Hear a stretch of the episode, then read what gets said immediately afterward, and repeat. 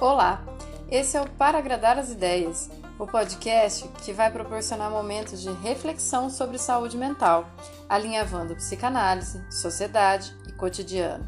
Quanto mais você questiona a realidade, mais você a compreende. Ou não. Eu sou Lucilena Nogueira, psicanalista, trazendo conteúdos semanais para agradar as ideias.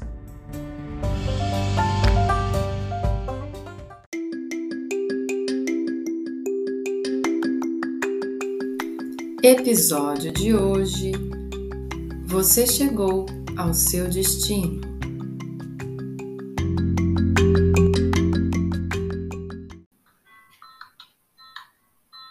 Oi! Lá vamos nós passar uns minutinhos viajando juntos sobre coisas que vivemos e nem sempre entendemos os sentidos. Topo? O episódio de hoje é especial, pois vai em direção a encontros especiais umas tropicadas fantásticas que damos quando decidimos seguir em trilhas esburacadas que já nos contavam que iam dar num lugar ruim. E também em dois pecados que, através do Instagram ou Twitter, nós todos estamos sujeitos a cometer: a inveja e a ira. Nem sou cristão para acreditar em pecado, mas seria ilusão da minha parte achar que eu passo ilesa desse significante que está inscrito socialmente. Então, bora. Num dia muito gostoso que eu passei com uma amiga de outra cidade, ela colocou no Waze o trajeto até uma sorveteria. Claro que eu não sou muito obediente me antecipei numa virada à esquerda. Ai, vem em mim outubro. Que logo depois foi fácil de consertar. Daí, quando a gente chegou na sorveteria, o Waze avisou: Você chegou ao seu destino. E eu brinquei que eu acho engraçado o Waze dizer essas coisas, porque parece que quando a gente chega no destino, ele já está dado, que não tem mais nada a ser alterado no trajeto, que mais nada vai acontecer. Chegou, acabou. Óbvio que depois dessa zoadinha a gente decidiu que seria um tema muito bom para um episódio. Existirmos. A que será que se destina? Escreve Caetano na música Cajuína, refletindo sobre o suicídio de seu amigo Torquato Neto aos 28 anos, um dia depois de ter feito o aniversário. Uma resposta que cada um tem que inventar para si. A que será que se destina? Existir. Sim, o destino não se dá para prever, controlar, se antecipar.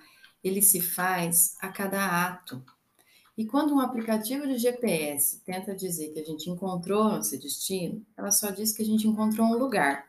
Mas jamais ela vai poder saber de que afeto será feita essa matéria da vida tão fina, novamente trazendo a música do Caetano como referência. Assim, a direção é importante. É importante a gente pensar no quanto essas janelinhas para o mundo lá fora podem sufocar ou até aniquilar a subjetividade de cada um, quando a gente olha para a vida de alguém nas fotos invejáveis do Instagram, ou rebate violentamente um Twitter querendo emitir uma opinião, sem nem saber de fato de onde veio aquela treta, o que, que ela repre representa amplamente. Qual a direção que a gente toma quando a gente decide participar por participar de um mundo tão diverso desse? A sensação de que a gente tem que participar e pode ficar de fora, tem a ver com uma necessidade narcísica de receber o olhar do outro. Coisa que a gente aprende na primeira infância e depois vai ficar tentando repetir nas outras relações. Por isso, o sentimento de não se encaixar no mundo é tão associado com problemas na autoestima, porque é como se a gente sempre estivesse precisando de espelhos para saber quem a gente é e quando a gente se identifica ou não. Quando não se identifica com nada, se sente meio desorientado. Quem me representa? Quem são meus pares? Onde eu me encontro no outro? Mas será que encontrar espelhos é suficiente? E se todo movimento se repetir espelhado? Será que a gente vai poder ter espontaneidade, verdade de cada sujeito, singularidade? Talvez nada, só homogeneidade. E aí a gente encontra um x para a equação do ódio. Quando isso é possível, se amar entre iguais, aqueles que a gente tem diferenças, ou aqueles, qualquer um que se difira de mim, precisa receber a minha oposição ferrenha. Dá para sacar as minhas associações? O Insta, um espelho de identificações, aquela confirmação constante que você chegou ao seu destino. Compartilha cenários e imagens que te aproximam dos seus iguais ou daquilo que você queria ser. Ei, que alegria! Porém, toda identificação também gera rivalidade. Logo, rivalidade demonstra a ambiguidade das relações. Aí a gente dá um passo de transformar uma admiração por alguém em inveja. E daí a gente começa a repetir o que o outro está fazendo, achando que esse lugar do outro é muito melhor que o nosso, e vai acontecer o quê? Vai alcançar o quê? O mesmo lugar, ou seja, o mesmo destino, que supostamente você achou que o dele é melhor mesmo que o seu. Se você sentisse a velocidade do meu raciocínio, vendo um monte de boas relações se desfazendo por causa dessas imagens espelhadas, identificadas e rivais, vocês saberiam que eu estou aqui pensando como se eu estivesse num tiro de 100 metros nas Olimpíadas. Bom, mas vamos devagar. Se você já entendeu que de admiração pulou para inveja, a gente já não se preocupa mais com o percurso que a pessoa construiu para chegar onde ela está. A gente passa a querer, então, o seu lugar, um status, um topos. Dois corpos não ocupam o mesmo lugar no, no espaço. Minimamente, a gente tem que respeitar a lei da física, né? Plim! Daí a gente entra na ira. Porque a disputa de narrativa, a tentativa de ser a melhor imagem para esse grande espelho, vai criar também a necessidade de desvalorizar o outro, mesmo quando isso significa copiá-lo, atacá-lo, tirar sua credibilidade. Precisa desmoronar um pouco do outro para caber espaço para você. Ai, isso é meio ruim, não é? Bom, vou fazer aqui um recorte, um bom exemplo, sobre a tentativa de cancelamento da Rita Von Hunt no Twitter. Esses tempos aí, já passou acho que uma ou duas semanas. Um trabalho de anos ensinando a ter pensamento crítico. Daí a pessoa emite uma opinião que muita gente discorda e resolve então desmoronar o Guilherme, que é o dono da personagem da Rita, completamente. Quem acompanha o trabalho da Rita e não acha que ela o direito de opinar daquela forma, eu tenho dois conselhos. Um, volte várias casas e comece a estudar o trabalho dela tudo de novo. Dois, espia com carinho a idealização que você teve sobre o personagem, a ponto de você ficar furioso dele de repente não facilitar a sua vida e falar a sua opinião no corpo dela. É muito sobre isso. Porque é isso. Transformar um personagem em ícone é facilitar o seu serviço de se projetar nela. Dizer, ah, ela fala tudo o que eu penso, ela é meu espelho. E esquecer que não, Ninguém é espelho de ninguém. Mesmo que todo mundo chegue no mesmo destino, o caminho que cada um percorreu para chegar até ali continua sendo particular. E o que, que vai ser feito do lugar onde você chegou também vai ser responsabilidade sua. Então, quando você seleciona uma pessoa para ser seu representante, você tem que lembrar que ele é representante e não você. Então, ainda vão ter discordâncias, decepções, diferenças, frustrações, junto com novidades, avanços, facilitações. A coisa não é sempre tão simples.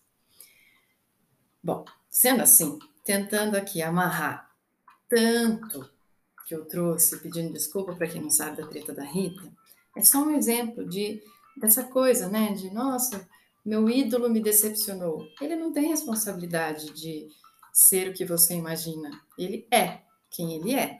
E talvez você possa separar isso um pouco. É, não no sentido de passar pano, né? Não vamos cair nessa, mas entender que, olha, você precisa aprender a pensar sozinho e bancar isso antes de ter se transformado em alguém invejoso ou intolerante. Mesmo que o GPS te avise você chegou ao seu destino e você tem escolhido sua direção, somando as suas histórias e trajetos de pessoas que você admira e traz ela com você, que porque você acha que elas têm uma vida legal. Você não pode esquecer que não adianta copiar os livros que ela leu, as viagens que ela fez, as pessoas que ela conheceu, porque a interpretação do livro, os motivos da viagem, a conversa que se teve com as pessoas, isso não vai se repetir. Percebe? A gente precisa de espelho para não ficar totalmente de fora, mas jamais para ficar copiando sem saber a que existir se destina para você. Porque sim, tem gente que se delicia em ter uma vida autêntica, sem nem ficar ligando para que tipo de olhar que isso vai gerar. Mas é exatamente aí, na coragem e liberdade, que tem de ser autêntico, que vai vir um monte de gente olhando de fora achando que dá para repetir. Tendo o mesmo carro, a mesma foto, a mesma roupa. Aliás, a gente não pode esquecer que moda também significa média, estar na média, né? Cuida disso em você, que quando você seguir em direção a algo que faz sentido na sua vida, o trajeto importa mais que o destino. E que quando você perceber que chegou lá na sua meta, no lugar que traçou no seu imaginário, vai saber o que fazer para viver lá, para valer a pena toda a história. Não só para repetir a falácia do sucesso do outro, colocando a mesma foto no Instagram ou esfregando na cara no Twitter. Imagina se a gente tivesse só chegado ao nosso destino, no nosso passeio, e cada uma não tivesse escolhido o próprio sorvete, repetido o café, contado histórias diferentes do tempo que não se viram. Assim, quando a gente se entende com essas diferenças, talvez, quando alguma coisa triste te acontecer, ainda vai sobrar a doçura e a particularidade da rosa pequenina da cajuína. É por aí, gente. É só isso. E dá um trabalho danado. Vou deixar vocês por aqui. É, um até não sei quando. Eu estou preparando um material sobre luta antimanicomial, mas vai demorar. Então já até passou da data 18 de maio, mas quando ficar tudo pronto vai ser legal, eu espero. Estou me dedicando para isso. É, então pode ser que tenha episódio novo semana que vem, pode ser que não, sei lá. E pode ser que a gente é, mude as direções conforme os caminhos vão se trilhando. Fiquem ligados. Cliquem no sininho no Spotify, que te avisa quando sai episódio novo. Compartilha com os amigos, né? dá uma estrelinha para classificar nosso podcast e chegar mais gente. Segue no Insta, arroba para agradar as ideias, e vamos continuar essas conversas por todos os cantos que elas nos permitem. Beleza? Até o próximo.